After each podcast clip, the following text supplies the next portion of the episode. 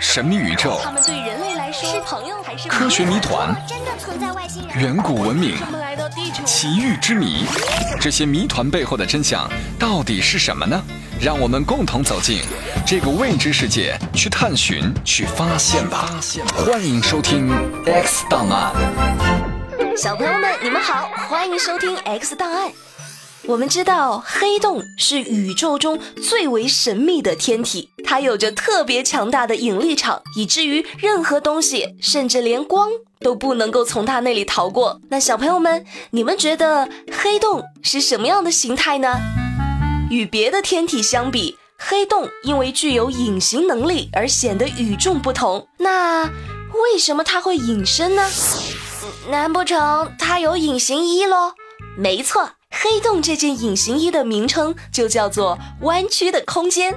小朋友们一定要记住，光是沿着直线传播的。可是根据广义相对论，空间会在引力场作用下弯曲。那这个时候，光虽然仍然是沿着任意两点间的最短距离传播，但是它们走的已经不是直线，而是曲线。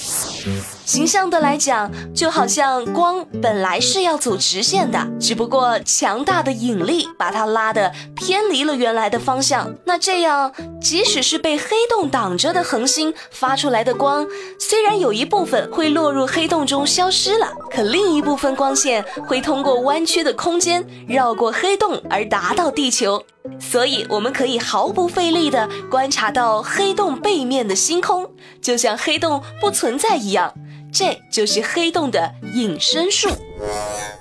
那黑洞是怎么样形成的呢？当一颗恒星衰老的时候，它的热核反应已经耗尽了中心的燃料，那中心产生的能量就已经不多了。这样，它再也没有足够的力量来承担起外壳巨大的重量，所以在外壳的重压之下，核心开始坍缩。直到最后形成体积小、密度大的星体。不过这还不算完，在第一次平衡之后的若干年中，还有第二次坍缩。这次坍缩将会使得整个星球的物质极度缩小，甚至接近于零。而当它的半径一旦收缩到了一定的程度，那就会像上面我们介绍的那样，巨大的引力使得光也无法向外射出，从而切断了恒星与外界的一切联系。黑洞就这样诞生了。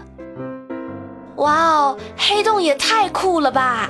黑洞被称为宇宙中的冷酷吞噬者。黑洞吞噬周围物质的方式有两种，一种是拉面式。当一颗恒星靠近黑洞，很快就被黑洞的引力拉长成了面条状的物质流，迅速的被吸入了黑洞中，同时产生了巨大的能量，其中就包括 X 射线。另一种是磨粉式，当一颗恒星被黑洞抓住之后，就会被它强大的潮汐力撕得粉身碎骨，然后被吸入了一个环绕黑洞的抛物型结构的盘状体中，在不断的旋转中，由黑洞慢慢的享用并产生稳定的能量辐射。你知道吗？类地行星。就是指类似于地球的行星，类地行星的结构大致相同，中心是金属，外层是硅酸盐地幔，表面一般都有峡谷、陨石坑、山和火山。类地行星包括水星、地球、火星、金星等。那小朋友们，类地行星的概念，棒棒姐姐已经跟大家说了。那什么叫类木行星呢？没错，类木行星就是指类似于木星的气体行星，主要由氢、氦、冰、甲烷、氨等气体构成。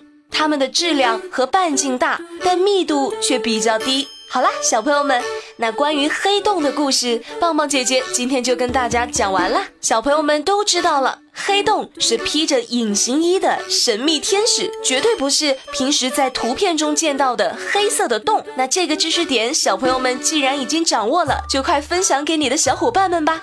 下期精彩再见了，拜拜。